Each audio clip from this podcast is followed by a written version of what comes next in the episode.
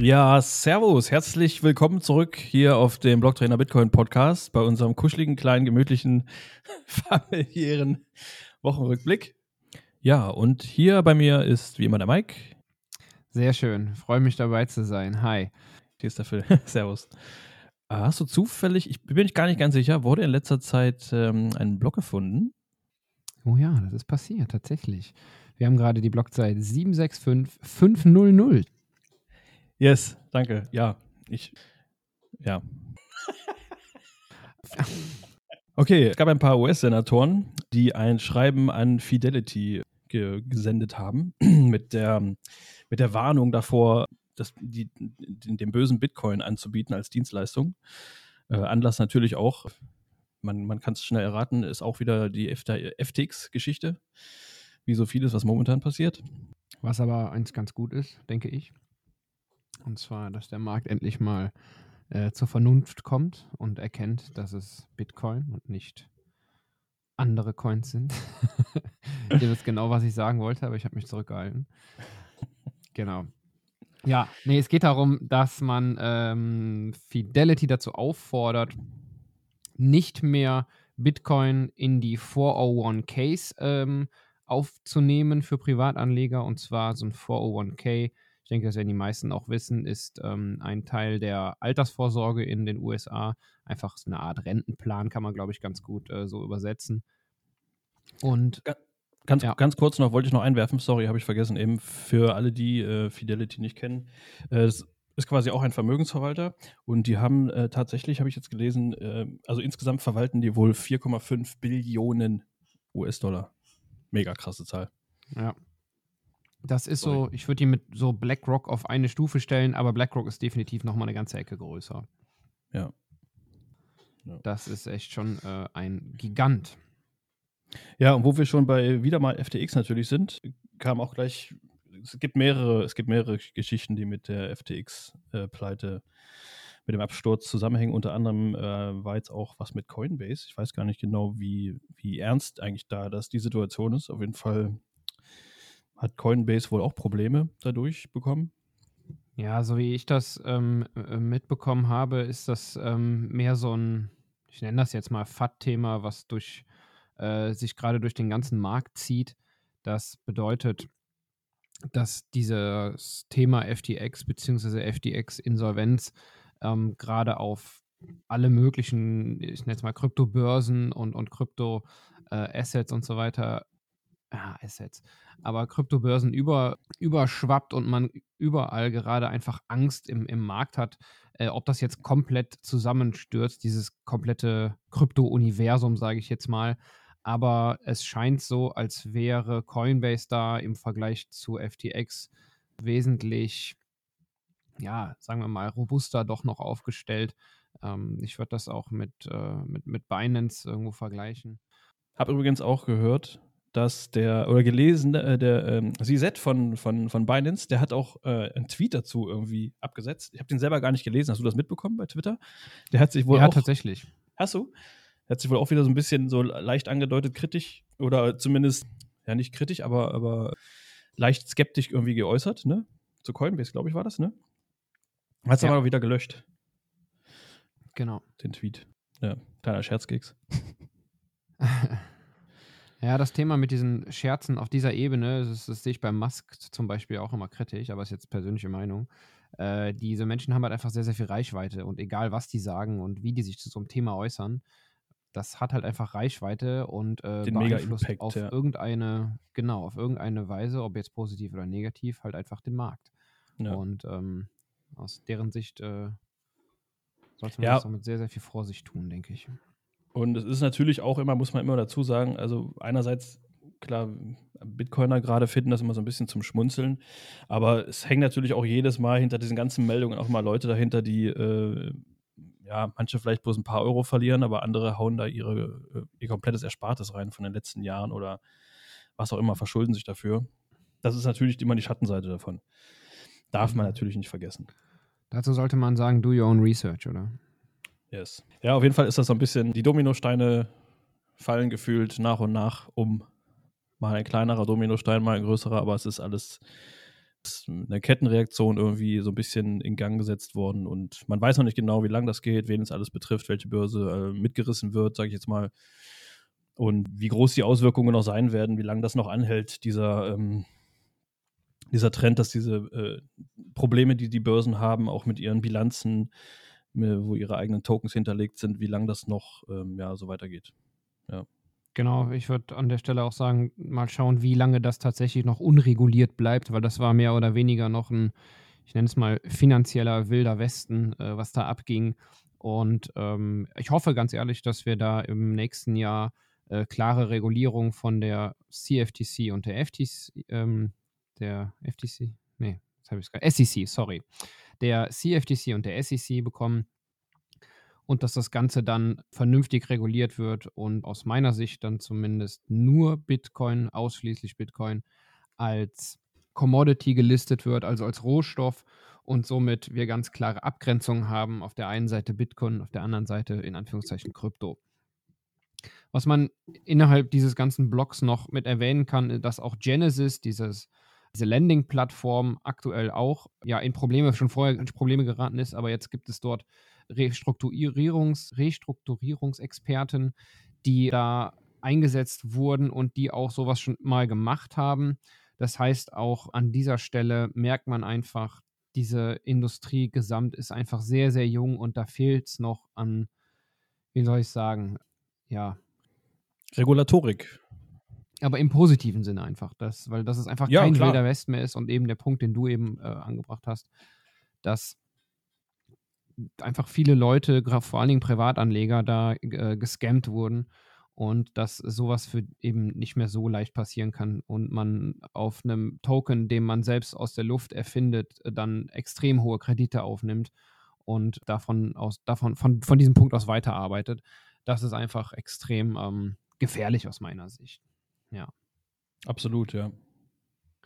Ja, aber wir wollen es jetzt nicht zu dystopisch werden lassen und äh, ja, wir verlassen diese diese diese genau diese Casino-Ebene mal. Genau, verlassen wir mal das Shitcoin-Casino an dieser Stelle. Und zwar ähm, hat sich äh, Greenpeace einen ganz lustigen Fauxpas geleistet. Ich finde es mega witzig.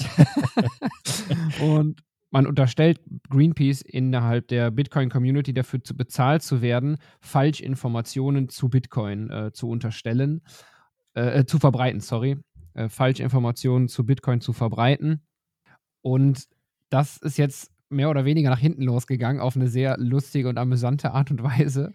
Und zwar hat man das Immersion Cooling, also das ähm, Kühlen von Bitcoin-Minern in einem äh, Immersionsbad, also in einem Flüssigkeitsbad, nenne ich es mal, mhm. vereinfacht, mhm so dargestellt, dass äh, das doch viel, viel besser wäre und viel umweltfreundlicher, um es jetzt kurz zu fassen. Und äh, hat äh, gesagt, hier Bitcoin, ähm, äh, wir, wir schauen auf dich, äh, du ja. könntest das doch auch machen. Und äh, man hat gar nicht gecheckt an dieser Stelle, dass das ja Bitcoin ist, was da gemeint wird sozusagen.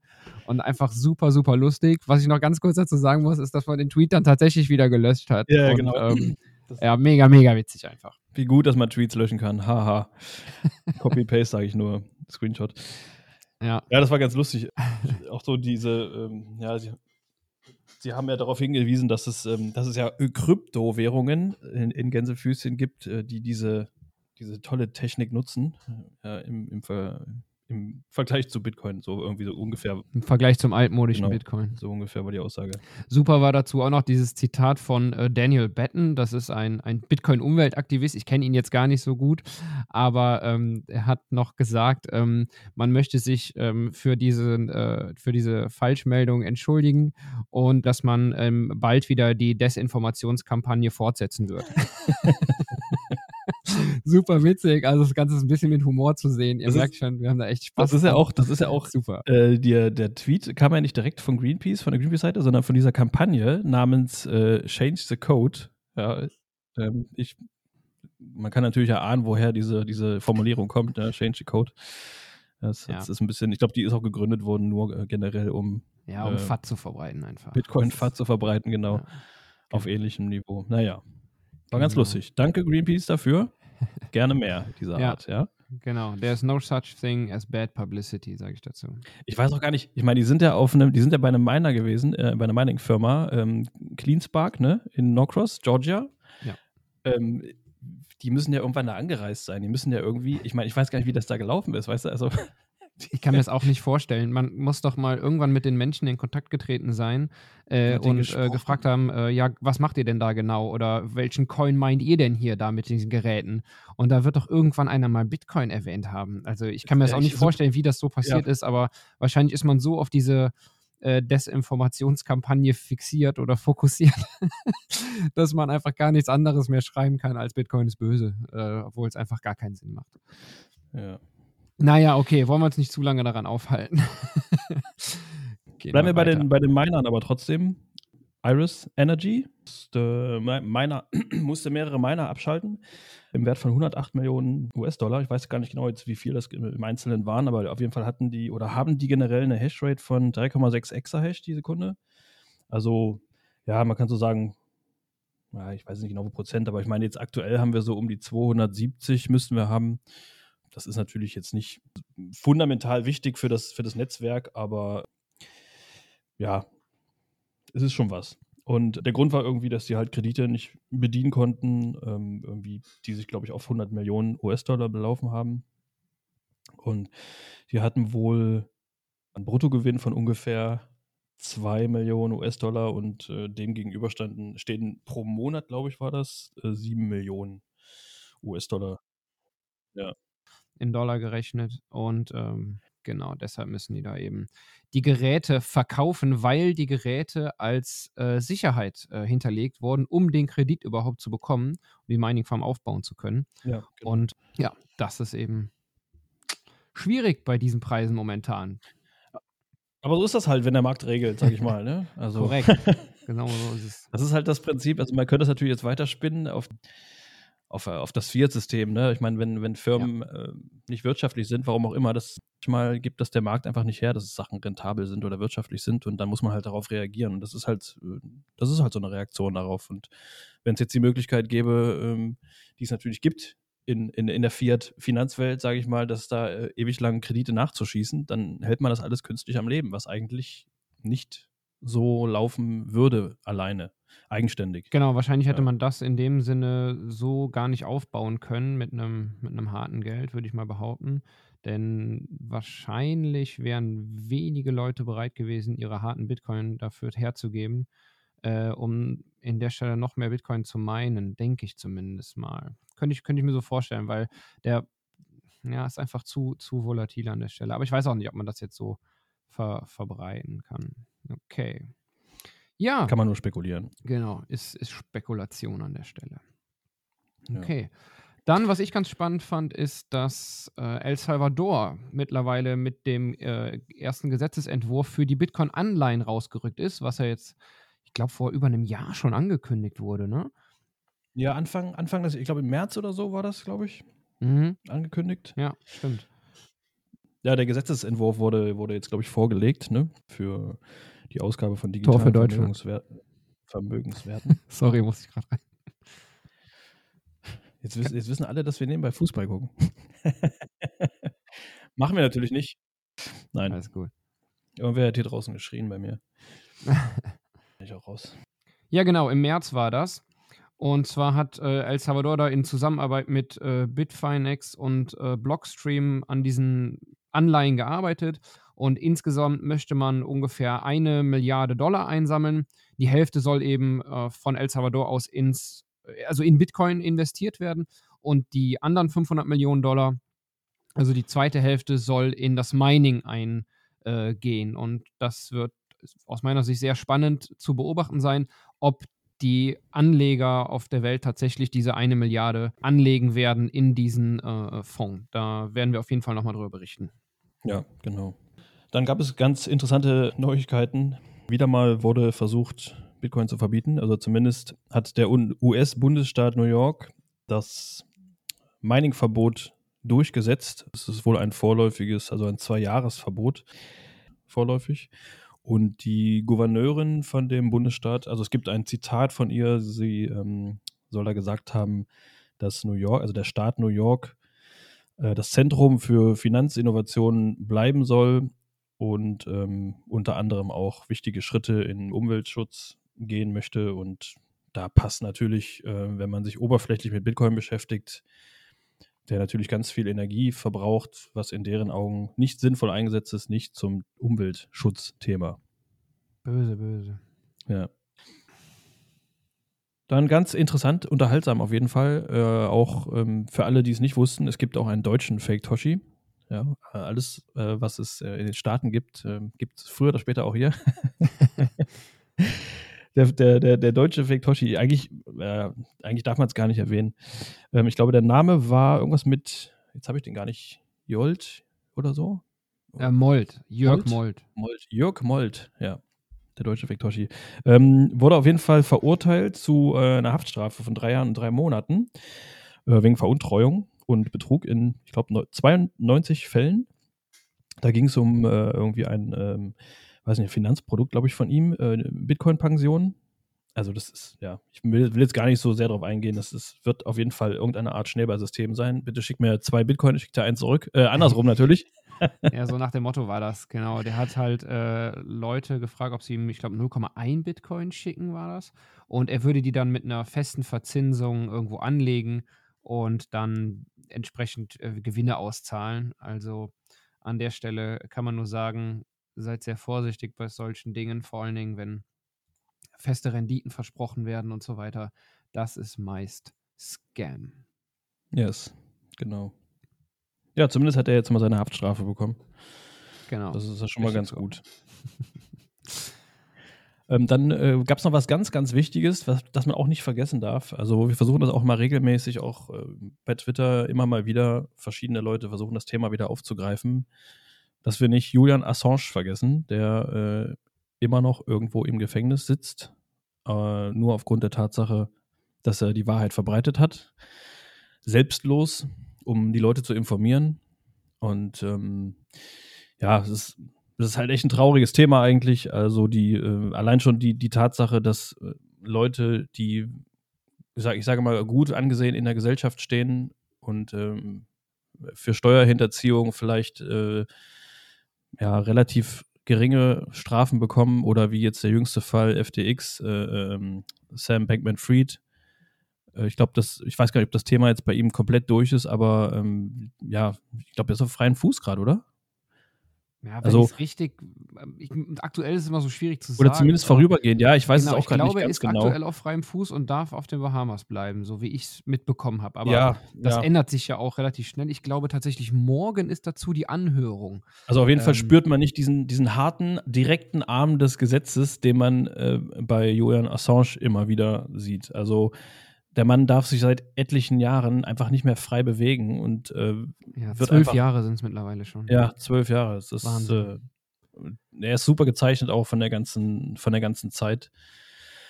Und ähm, ja, es, es, wurde jetzt auf jeden Fall, das natürlich ganz positiv mal zu erwähnen, von den üblichen Medienanstalten. Ich weiß nicht genau, wer alles mit dabei war. Auch Spiegel habe ich, glaube ich, gelesen und noch ein paar andere haben äh, ein Schreiben aufgesetzt, ähm, da, wo es darum ging, sich nochmal mit dem Thema zu befassen.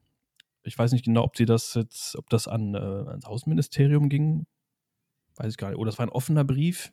Auf jeden Fall wurde nochmal darauf aufmerksam gemacht.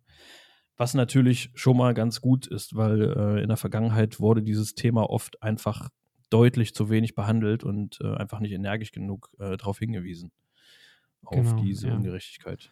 Ja, zu, zur Info einfach noch: es waren äh, der Spiegel, die New York Times, äh, der Guardian und ähm, der französische Le Mans sowie der spanische El País äh, und die haben an die US-Regierung appelliert, Julian äh, Assanges äh, Verfolgung sozusagen einzustellen.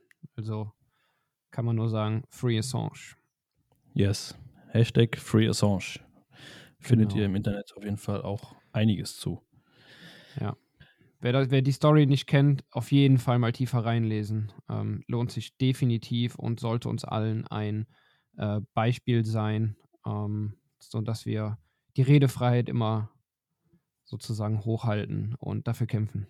Ja, es sind, also ja, das kann man vielleicht auch noch dazu sagen. Also das Thema ist auch wirklich wichtig eigentlich. Sollte auch eigentlich jedem was angehen. Also viele äh, denken sich mal, ja gut, äh, Julian Assange, äh, Wikileaks habe ich nichts mit am Hut. Äh, das sind auch genau gerade so Leute, die damals dafür gesorgt haben, also Cypherpunks halt, die ähm, dafür gesorgt haben, dass das Internet äh, sicherer ist für, für Einzelpersonen, für jede Privatperson. Und ähm, ja, ohne diese Leute würden viele Sachen schon anders aussehen. Also jede, jede Person, jedes, jedes, ähm, jedes private, jeder private Fußabdruck im, im Internet äh, wäre auf jeden Fall gläserner und äh, einfacher nachzuvollziehen, als es heute der Fall ist, ja, im E-Mail-Verkehr oder was auch immer. Und das ist alles zurückzuführen auf genau diese Leute, die einfach ihren Mut zusammengenommen haben und sich selber einfach zurückgenommen haben, um äh, einfach dafür zu sorgen, dass die Welt ein bisschen gerechter wird oder zumindest den Versuch gewagt haben, auch wenn es noch so hoffnungslos erscheint. Also sich gegen ein Land gerade wie die USA aufzulehnen, also da muss man auch nicht, ja, kann sich jeder selber denken. Dafür braucht man auf jeden Fall eine Menge Mut. Ja. Und äh, um zum Schluss vielleicht den Bogen nochmal zurück zu Bitcoin zu spannen. Assange war tatsächlich einer der ähm, wenigen Leute, die damals direkt mit auf der Cypherpunk-Mailing-Liste gestanden haben und somit als allererste von Satoshi selbst die ähm, Bitcoin, äh, also Entschuldigung, die, die White Paper E-Mail äh, empfangen haben. Von daher mhm. ähm, ist er da auf jeden Fall einer der Pioniere und hat auch schon 2011, wenn ich es richtig im Kopf habe, mit Wikileaks eine öffentliche Bitcoin-Adresse gehabt, auf die man äh, donaten konnte. Ja, genau. Das wollte ich gerade auch noch sagen. Ja, das war auch ja, einer von den ganz frühen, auf jeden Fall, von den ersten Leuten, die auch dann schon die Spenden, die Unterstützung äh, über Bitcoin bezogen haben. Also ja, echt super. Man kann mir nur das Beste wünschen. Genau.